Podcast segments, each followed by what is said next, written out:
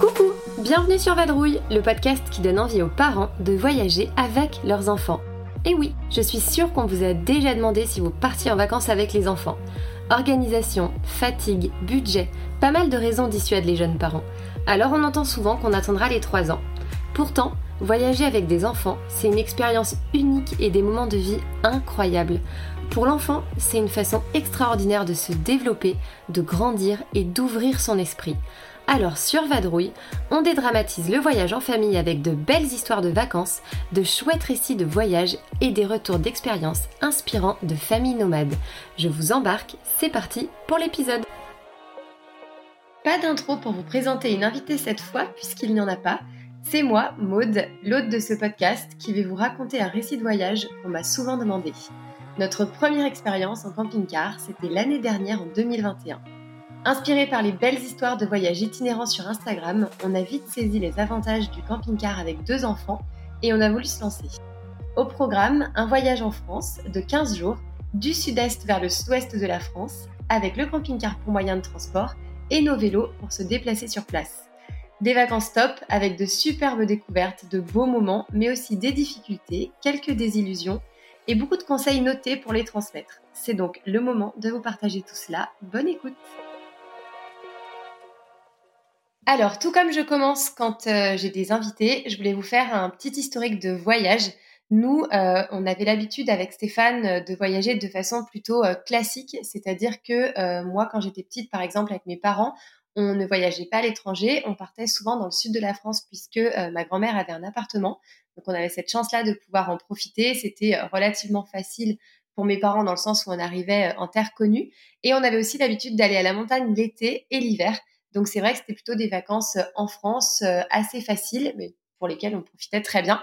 Et Stéphane, lui, a pas mal voyagé avec euh, ses parents. Il a vu beaucoup de pays. Et voilà, il a pu déjà aller à l'étranger. Et c'est vrai que quand on s'est mis ensemble, moi, c'est quelque chose qui m'a tout de suite donné envie de voyager. Donc, on a commencé nos premières destinations par des city trips, par la Tunisie, par des voyages pas trop loin, plutôt euh, de quelques jours ou d'une semaine. Et souvent, c'était quand même euh, soit à l'hôtel, soit en club. C'était vraiment la première approche euh, qu'on a eue du voyage. Et ensuite, on était parti pour la première fois loin. C'était à New York. C'était vraiment mon rêve. Et là encore, c'était dans un Airbnb. Donc, c'est vrai qu'on a toujours eu cette façon de voyager assez classique, souvent hôtel, Airbnb, parfois club, mais quand même de moins en moins souvent. C'était pas ce qu'on préférait. Et en fait, le cheminement s'est fait. On a eu envie euh, de faire un road trip pour la première fois en 2015. Donc, c'était l'Ouest américain, un gros road trip euh, de trois semaines et demie qui a été euh, incroyable. Et on en a fait aussi avec les enfants. Donc, avec Louise, quand elle avait six mois, on en a fait en Sardaigne. Et c'est vrai que là, on a envie de, de, faire notre premier road trip à quatre. Initialement, c'était prévu de le faire au Portugal, mais à l'époque, les conditions sanitaires n'étaient pas hyper favorables. Du coup, on s'était rabattu sur la France et on s'était dit qu'il y aurait sûrement des choses très sympas à voyager. Mais par contre, c'est vrai qu'on voulait pas voyager en devant tout le temps refaire les valises comme on avait fait dans l'Ouest américain. Donc euh, voilà, c'est comme ça que nous avons cheminé vers euh, l'idée d'un road trip en camping-car. On était, euh, on était très inspirés par Instagram. On avait des attentes vraiment de liberté, de, de, valises à ne pas refaire sans cesse, de pouvoir trouver de jolis spots pour se poser, profiter de plusieurs endroits sur les deux semaines. Donc voilà, c'est comme ça qu'on en est arrivé à ce premier road trip en camping-car. Au niveau de l'itinéraire, initialement en fait, euh, j'avais fait l'itinéraire sur euh, une petite feuille blanche, un, dessin on va dire. L'idée était de partir du Verdon, d'aller à Carcassonne dans l'optique d'arriver aux Pyrénées, de passer dans le sud-ouest avec vraiment toutes les étapes du sud-ouest, remonter jusqu'au bassin d'Arcachon, puis ensuite aller dans les Cévennes et rentrer. Finalement, il s'avère que c'était euh, un peu trop. Donc, dès le départ, on avait euh, projeté le, fait de supprimer les Pyrénées. Ça faisait quand même pas mal de routes en plus, ça nous faisait bouger euh, beaucoup. Et je pense qu'on n'avait pas vraiment assimilé que les temps de parcours étaient plus longs. Donc, finalement, on a fait le Verdon. Ensuite, on est allé à Carcassonne. Ensuite, on est parti dans les Landes. On a fait le bassin d'Arcachon, le Lot, la Lozère avec donc les Cévennes, le Gard et on est arrivé finalement dans le Var. On a fait notre dernière nuit à Montauroux avant euh, de rentrer chez nous. Ce qui était clairement euh, l'inconnu pour nous et qui est aujourd'hui quelque chose euh, d'hyper important à faire passer, c'est les temps de parcours qui sont vraiment beaucoup plus longs qu'en voiture de toutes parts en fait. Déjà parce que forcément on roule moins vite. Aussi parce que du coup, pour les autoroutes, on ne pouvait pas utiliser le télépéage qu'on avait puisqu'il est relié à une voiture. Donc en fait, on devait faire la queue et forcément, c'est des temps euh, supplémentaires. Il y a aussi les temps d'installation. Quand on arrive, euh, voilà, c'est pas anodin. On ne sait pas, on arrive et on va vaquer à nos occupations. Il y a vraiment un temps d'installation. Il y a aussi la réservation des spots qu'on ne faisait pas forcément euh, au départ et on s'est rendu compte que c'était indispensable, surtout comme ça sur la deuxième quinzaine d'août. Et euh, il y a aussi beaucoup d'endroits qui sont euh, réservés aux vannes et où les camping-cars sont clairement interdits. Donc c'est autant de choses qu'on n'avait pas forcément pris en compte et qui font que voilà, on a dû revoir notre itinéraire, mais très honnêtement, on a vu déjà énormément de choses et en faire plus pour ne pas en profiter, c'était pas forcément euh, ce qu'on cherchait. Voilà, on cherchait vraiment euh, des vacances un peu plus slow, à profiter, à voir beaucoup de choses, mais en prenant le temps euh, de les voir. Au niveau de la préparation, du coup, après l'itinéraire, c'est ce qui s'est présenté. Quel camping-car louer? C'est vraiment la, première question qu'on s'est posée. Au départ, on a regardé certains sites comme Yescapa ou comme euh, d'autres sites de ce style. Mais en fait, euh, on a vite été euh, désenchanté entre guillemets puisque on voyait beaucoup de retours négatifs par rapport aux conditions de réservation. Mon cousin aussi avait eu une mauvaise expérience et surtout louer à des particuliers, c'était pas forcément des camping-cars récents. Et nous, c'est vrai que pour notre première expérience, on voulait un véhicule récent, pas prendre le risque qu'il tombe en panne, avoir voilà quelque chose d'assez neuf. Il a fallu aussi se poser la question du format. Est-ce qu'on voulait des lits superposés Est-ce qu'on voulait un lit double pour nos enfants? Est-ce que nous, on voulait une chambre, etc. Et finalement, on est parti sur un format de 7 mètres qu'on a trouvé plutôt euh, bien, finalement, pour nos vacances. On avait une chambre euh, double pour nous, où il y avait aussi tous les rangements, donc c'était très pratique, avec une petite euh, salle d'eau avec les toilettes, le lavabo et la douche. C'était franchement assez confortable.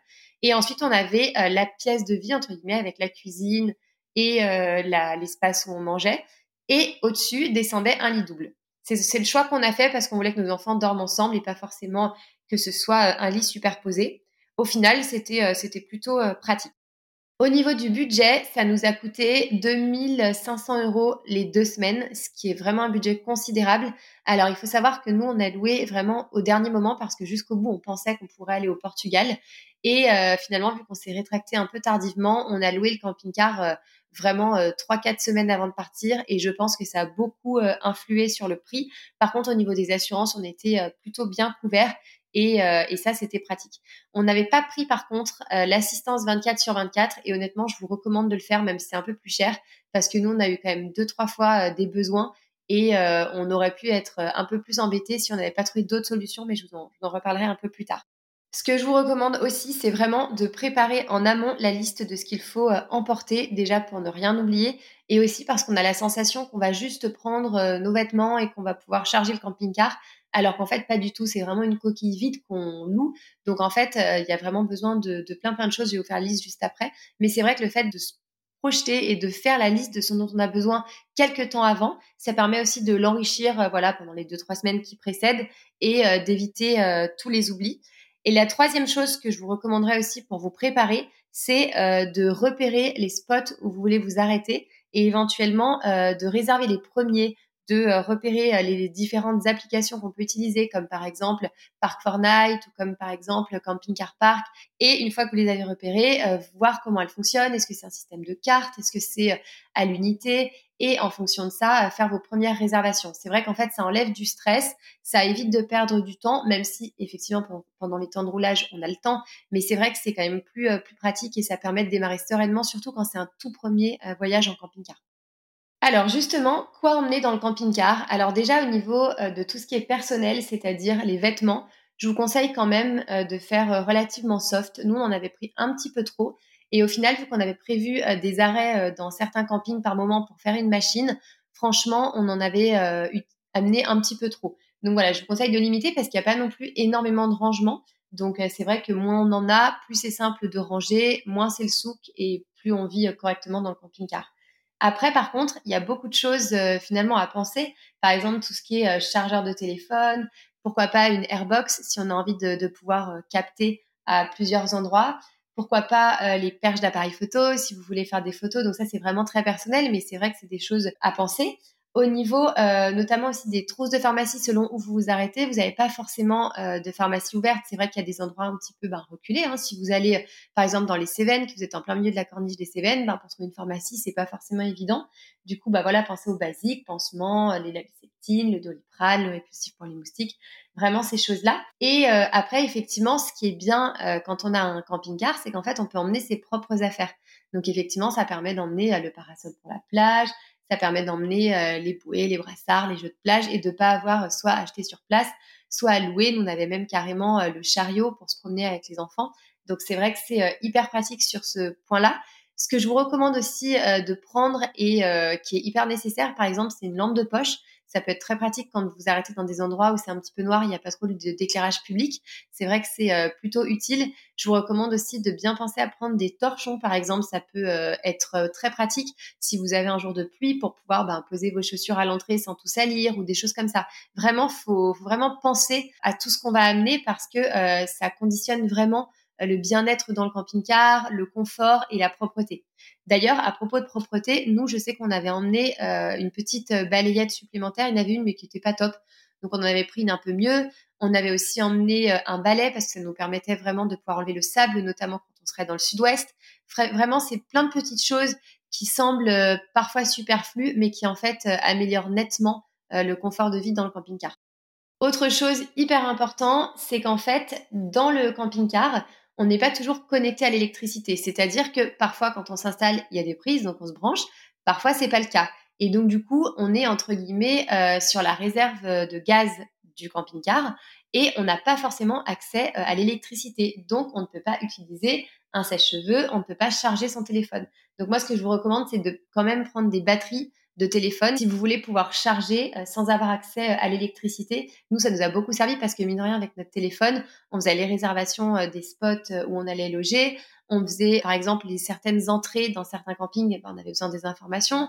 Et puis, voilà, pour pouvoir s'occuper aussi par moment. Donc vraiment, pour moi, les batteries, c'est un indispensable. Au niveau des emplacements maintenant, nous, on n'était pas figé sur les emplacements qu'on voulait faire. On voulait faire un mix d'air et de camping.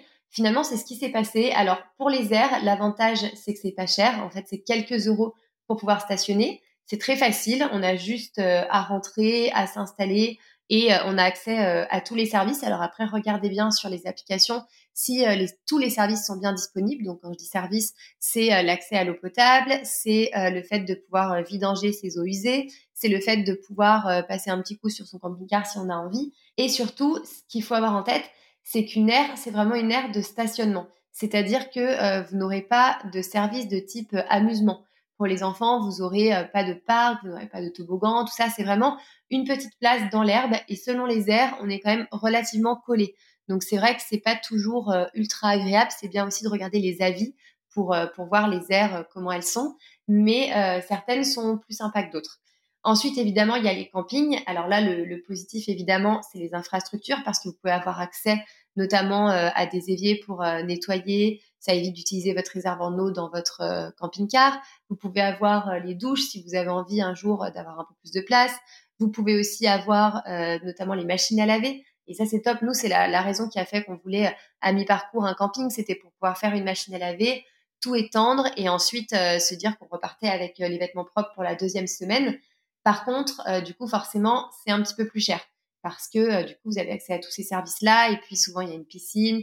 Donc euh, voilà, c'est des coûts qui sont quand même bien plus élevés. Là où nous, on a été un petit peu désenchantés, on va dire, c'est que on n'avait pas du tout la notion de la foule aux airs. C'est-à-dire que les premières fois, on arrivait tranquillement aux airs le soir et en fait, on se rendait compte que c'était blindé. On a fait ça deux soirs et après, on est arrivé même à Seignos dans le sud-ouest et là, on ne trouvait absolument aucune aire. Et ça a été l'angoisse parce qu'en fait, on n'avait nulle part où stationner. On sait en plus que dans le sud-ouest, c'est très contrôlé. Alors, on fait pas du tout de, camping sauvage. Hein. Les, vannes euh, posées euh, en mode devant la plage, deuxième quinzaine d'août dans le sud-ouest, clairement, on oublie. Mais euh, du coup, là, on n'avait vraiment rien. Et en fait, le, monsieur qui gère une aire nous a dit, écoutez, restez devant. On s'est mis en accord avec la police pour ne pas donner de contravention. Passez la nuit en lisière de forêt.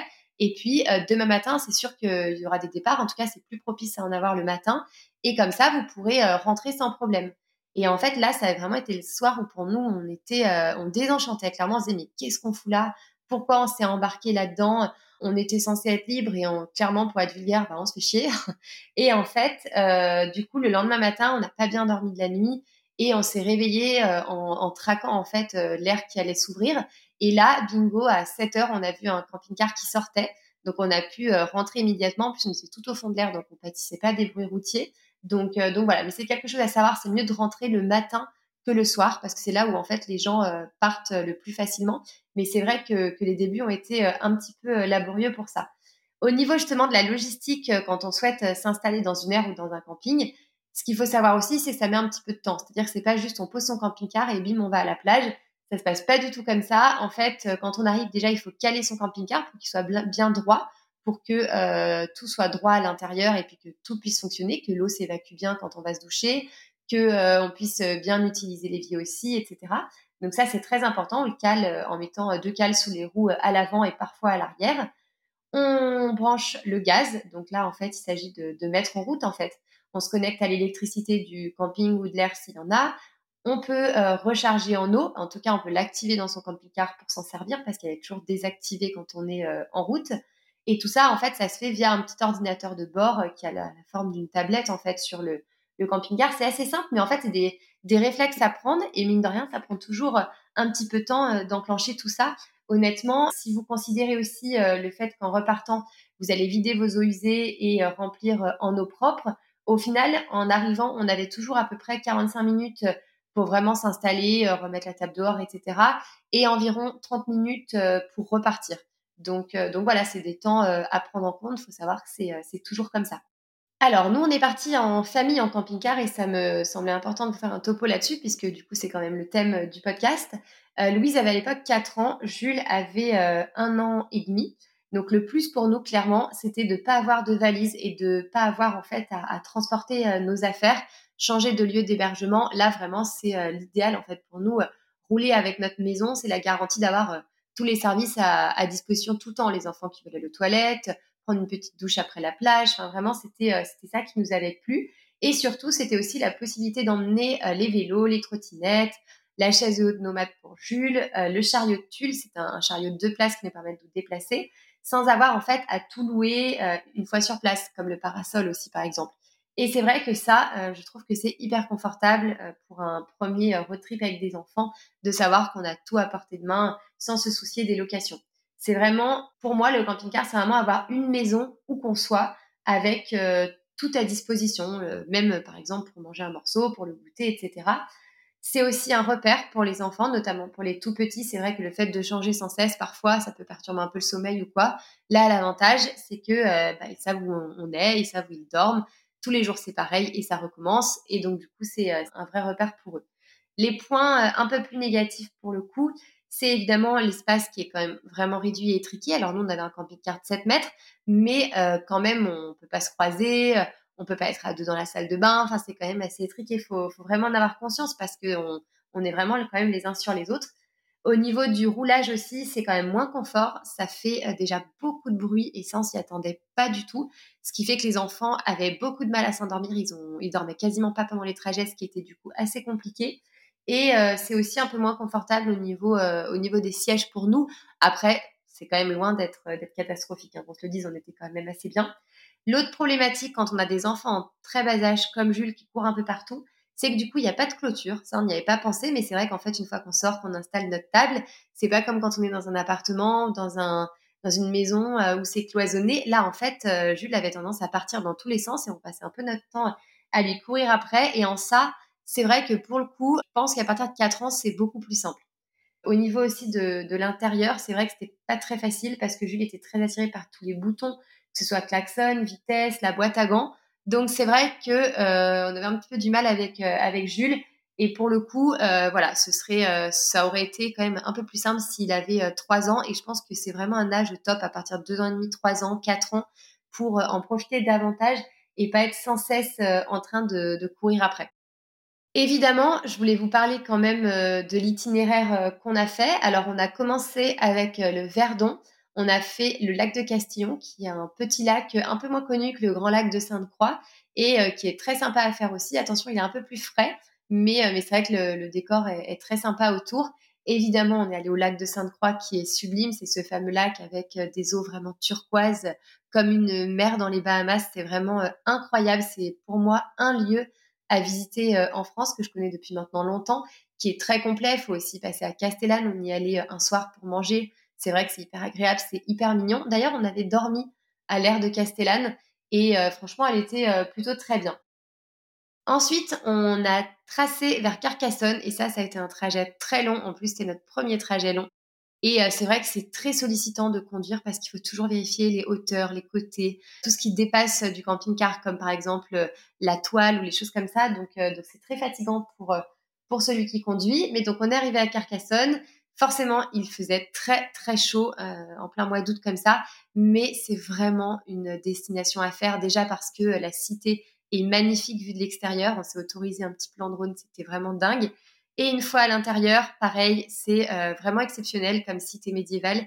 C'est euh, beaucoup de ruelles, c'est très typique. Alors évidemment, il y a plein de choses touristiques, mais je vous conseille quand même euh, d'aller vraiment jusqu'au bout et de faire le château, qui est donc une, partie qui est payante, mais qui est vraiment chouette, avec de magnifiques vues sur les plaines alentours et aussi des belles vues sur l'intérieur de la cité. Donc vraiment, c'est Carcassonne, on a tous adoré, les enfants euh, comme nous. Après, euh, en demi-saison, je pense que c'est quand même euh, beaucoup plus supportable en termes de chaleur. Et ensuite, on a pris la route. Donc, on devait aller dans les Pyrénées, mais c'est ce qu'on a scratché. Et au vu des trajets qui étaient quand même assez longs, franchement, on a bien fait. On est parti en direction des Landes. Et là, on savait pas trop vraiment où on allait aller. On hésitait d'abord avec le sud-ouest, Biarritz, Saint-Jean-Buz, etc. Et puis avec, à proprement parler, les Landes. Et du coup, on s'est dit qu'on allait prendre la route d'Osgore, qui est quand même une cité balnéaire euh, hyper euh, connue, mais qui nous tentait beaucoup. Moi, je l'avais faite euh, tout bébé, donc je m'en rappelais pas. Steph ne connaissait pas. Et finalement, c'est quand on est arrivé à Seignos, ce matin-là, à 7 h du mat, on a posé le camping-car, que vraiment, on a commencé à se sentir en vacances parce qu'on s'est posé, on a sorti nos vélos, on a sorti le chariot tulle, et là, on s'est fait plaisir. On est allé directement vers la plage centrale de mémoire, c'est la grande plage d'Osgore. On a mangé, on a pris un petit déj à la cool. Ensuite, on est rentré au camping-car. On a vidé un peu nos affaires dans le sens où on, a, on a tout mis en route. On a mis en place la, petite cuisine, les, huiles, toutes ces choses. C'est bête, mais on a mis tout ça en place. Et aussi, euh, on a commencé à aller profiter. Donc là, on a pris nos vélos. Il y a eu une journée où on est allé, euh, par exemple, faire un bout de la Vélodyssée jusqu'à Bayonne.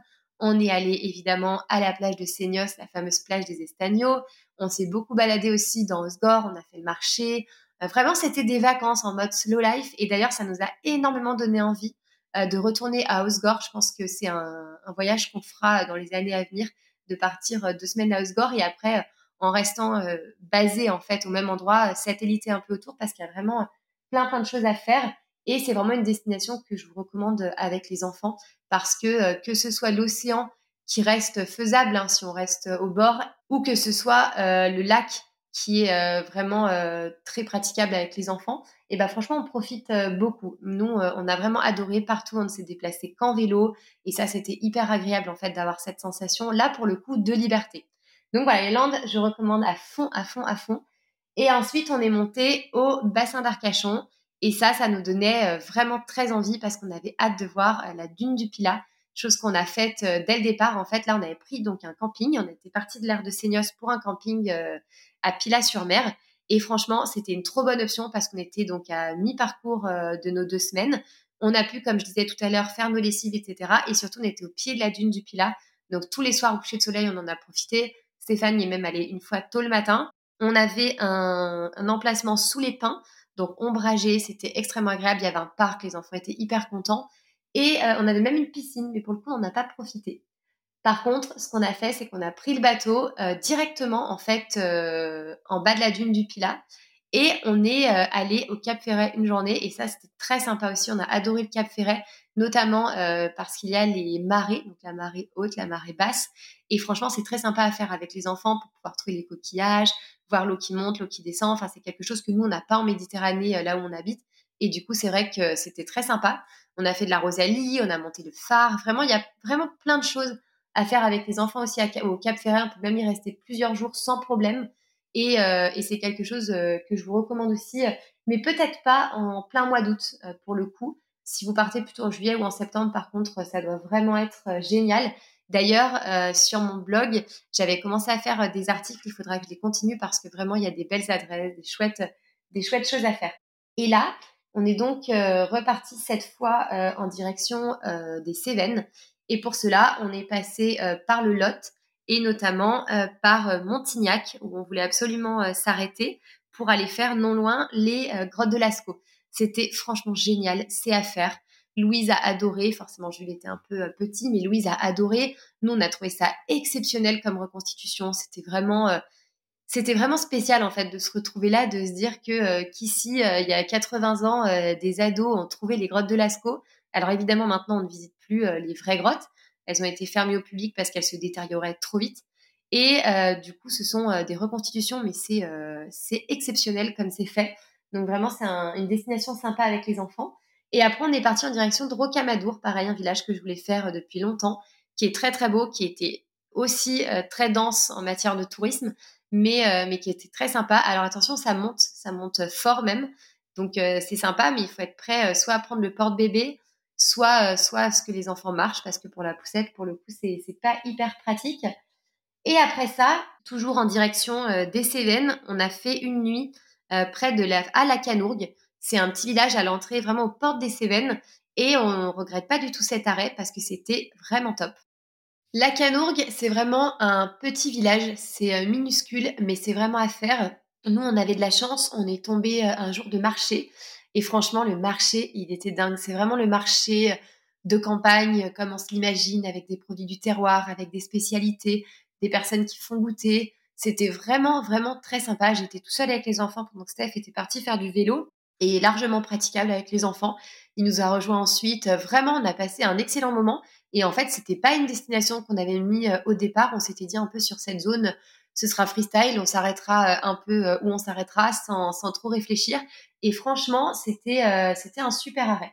Et c'était donc dans le but d'arriver dans les Cévennes. Et là, le, la target, en fait, c'était d'arriver à Saint-Énimie, euh, c'est un tout petit village, pareil, euh, au début en fait euh, des Gorges du Tarn, qui est magnifique. Et là, pour le, coup, la route était sublime, mais il faut quand même faire attention avec le camping-car pour la hauteur, les côtés, etc. Mais c'était vraiment exceptionnel. On a vu des panoramas magnifiques. On s'est arrêté à plusieurs reprises. On a fait beaucoup de vélo dans ce coin-là. En fait, on, s'est fait une très très grosse balade de 40 km qui était un peu rude parce que la, côte, elle était mais colossale pour moi avec euh, les petits dans le chariot derrière. Et franchement, on s'est euh, on s'est éclaté. On a on a vraiment profité. On aurait aimé faire du canoë, mais Jules était un peu petit. Là, on s'est arrêté euh, en camping, mais dans un camping tout simple. On a très bien mangé. Les gens étaient hyper accueillants. Les vues étaient superbes. Enfin, vraiment, je garde un excellent souvenir des gorges du Tarn, de la Lozère. C'était vraiment un coin très sympa. Et juste après, en fait, on a continué sur la corniche des Cévennes avec des arrêts dans différents villages et puis on a profité des panoramas. On s'est, euh, on s'est un petit peu baigné aussi. Franchement, c'était euh, très agréable, très slow, vraiment, euh, vraiment à la cool. Et ça nous a fait du bien après le rush du sud-ouest qui est quand même très touristique d'avoir ce, ce moment, ce moment finalement très très zen. Après la corniche euh, des Cévennes, on aurait aimé euh, aller un peu plus au sud des Cévennes. Moi, j'aurais aimé aller voir euh, notamment le cirque de Navacelle. J'aurais bien aimé aller voir la cascade de, la Vis, de mémoire, je crois qu'elle s'appelle. vraiment tout ça, mais c'était c'était un peu trop. Donc, je pense que les Cévennes, Gorge du Tarn, Lozère, tout ça, on refera un jour parce que vraiment c'était c'était très chouette. Mais là, du coup, on est parti en direction du Gard. On voulait aller à Anduze et faire le petit train des Cévennes pour les petits. On aurait aussi aimé faire la bambouseraie, mais euh, ce jour-là, il faisait extrêmement chaud. Et même si la bambouseraie nous aurait rafraîchi, euh, les petits étaient trop fatigués, donc on, les a laissés un peu se, reposer tranquille et profiter aussi un peu euh, de la piscine du camping où on était. Mais c'est vrai que c'était un spot très sympa. Le petit train des Cévennes, c'est très chouette. C'est vraiment à faire. Franchement, c'est un train à vapeur, vraiment à l'ancienne. Et quand on arrive, on peut un petit peu manger, se promener et repartir. On voit de très jolies choses. Et puis voilà, c'est une ambiance, euh, une ambiance très kids friendly forcément, mais euh, mais très sympa. Et euh, on en avait profité pour voir en fait mon, mon oncle qui habite aussi dans ce coin-là, avant finalement de faire le trajet retour qui était beaucoup plus court que le trajet aller. Et on est allé jusque dans le Var à Montauroux pour passer une journée au lac de Saint-Cassien avec mon cousin, puisque c'est là-bas qu'il habite, donc c'était l'occasion. Et finalement, on est rentré ensuite le lendemain en direction de Nice, là où on habite. Donc voilà, c'était quand même une sacrée boucle. On a fait, euh, je crois, 2500 km. Donc c'était quand même assez intense, mais on a vu vraiment des choses qu'on serait pas forcément allé voir comme ça pour un week-end. C'est l'avantage du camping-car, c'est qu'en fait on on fait une boucle, donc en fait on voit vraiment beaucoup de choses, on s'arrête à beaucoup d'endroits et c'est pas forcément des choses qu'on serait allé voir spontanément en France. Donc, euh, donc voilà, c'est en, ça aussi qu'on a, qu'on a quand même bien aimé le camping-car et qu'on est euh, plutôt euh, prêt à en refaire un jour. Vraiment, si on en refaisait un jour, euh, franchement, je pense qu'en France, on aurait euh, pas mal de destinations qui nous plairaient, que ce soit camping-car ou peut-être un jour aussi van, mais euh, vraiment plutôt des destinations moins touristiques pour vraiment pouvoir s'arrêter un peu plus de partout, pouvoir avoir un peu plus cette sensation de liberté comme on a pu trouver dans les Cévennes. Et en cela, on ferait plutôt peut-être la montagne, le centre de la France, l'Auvergne, avec les volcans, à nouveau, pourquoi pas, les Cévennes toutes ces zones-là, la Dordogne, le Périgord, etc., et pas forcément les zones euh, les plus touristiques. Mais en tout cas, j'ai quand même quelques conseils que j'avais envie de, partager avec vous parce qu'ils nous auraient été euh, assez utiles. Le premier, c'est euh, vraiment d'avoir les applications avant le voyage pour comprendre le fonctionnement, parce qu'au moins vous n'aurez pas de problème à, vous roder, à étudier, à regarder ce qui est accessible au camping-car, pas au van. Mettez tout de suite des airs dans vos favoris, comme ça c'est plus simple aussi pour faire en fait le trajet après sur Waze. Ce qui peut être bien aussi, euh, c'est en fait d'anticiper les réservations au moins les deux, trois premiers soirs et puis après de le faire un peu au fur et à mesure selon votre état d'avancement. Comme je vous disais tout à l'heure, toujours arriver sur les airs le matin parce que c'est là que ça se libère le plus et que vous avez plus de chances d'avoir une place vite. Alors ça, c'est valable évidemment quand vous êtes en pleine haute saison. Si vous partez hors saison, franchement, je pense que c'est beaucoup plus simple. Il faut aussi penser à bien analyser le trajet parce que le trajet en voiture, c'est pas le trajet en camping-car de pas vous retrouver coincé parce qu'un pont euh, est trop bas et votre camping-car est trop grand ou quoi que ce soit. Donc vraiment, moi j'avais utilisé Mappy et franchement c'était euh, plutôt pas mal. Waze aussi, hein, ceci dit, euh, était pas mal. Et ensuite, si vous avez un souci, prenez impérativement, et ça vraiment je pense que c'est le plus gros conseil que, que, je puisse vous donner, le numéro de l'assistance, donc de votre loueur, mais aussi le numéro SAV du constructeur. Nous en fait, le premier dimanche, c'était donc à Castellane, on s'est retrouvé avec euh, le lit euh, des enfants qui est donc au plafond, qui ne descendait pas. Et on comprenait pas pourquoi, donc on ne pouvait pas les coucher.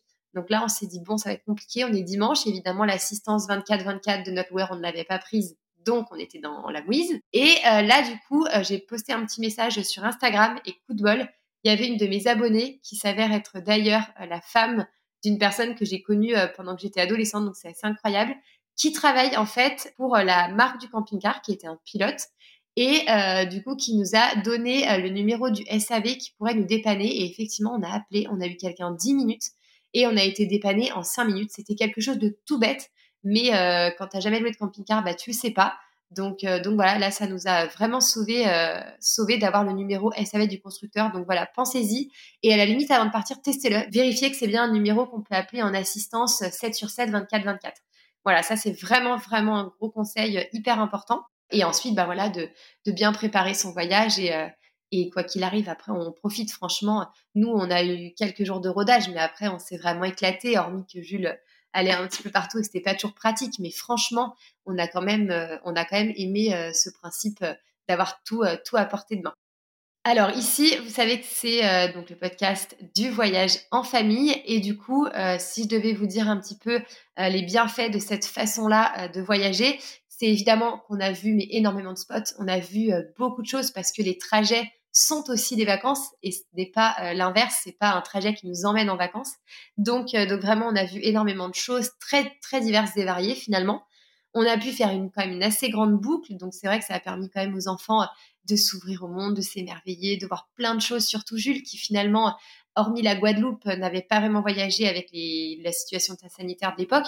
Donc vraiment, il a vu plein plein de choses, c'était chouette et surtout aussi avoir une vision un peu différente de la façon euh, de vivre, de voyager. Donc voilà, nous on a vu la campagne, pour eux c'est quelque chose euh, d'inconnu parce qu'on habite en milieu urbain.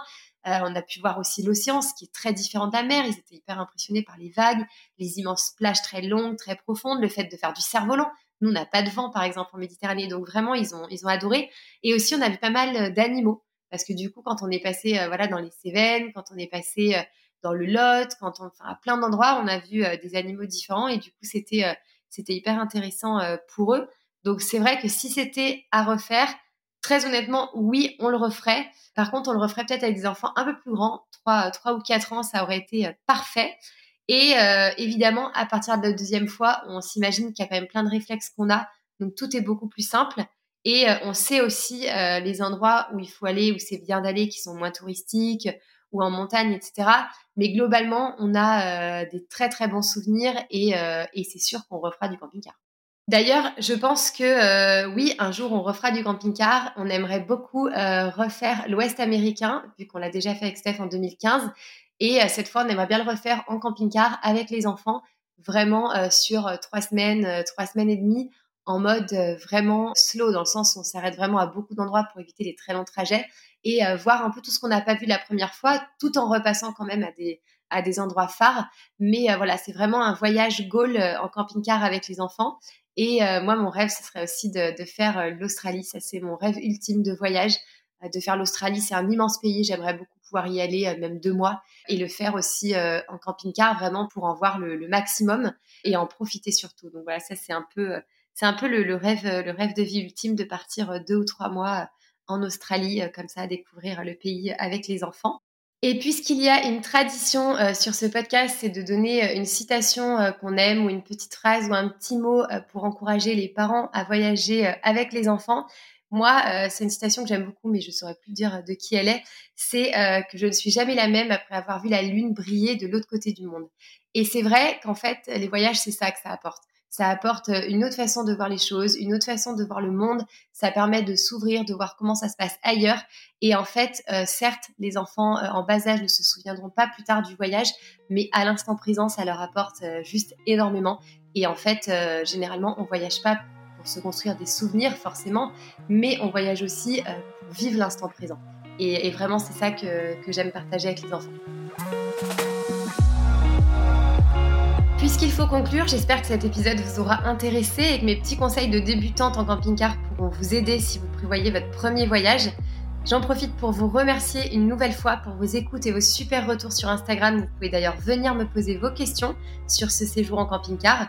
Le compte c'est vadrouille-podcast et si vous aimez Vadrouille, n'hésitez pas à mettre les 5 étoiles et un avis sur Apple Podcast. Ça l'aidera bien à remonter sur l'application et à le faire connaître. Je vous dis à la semaine prochaine avec une invitée cette fois. Bye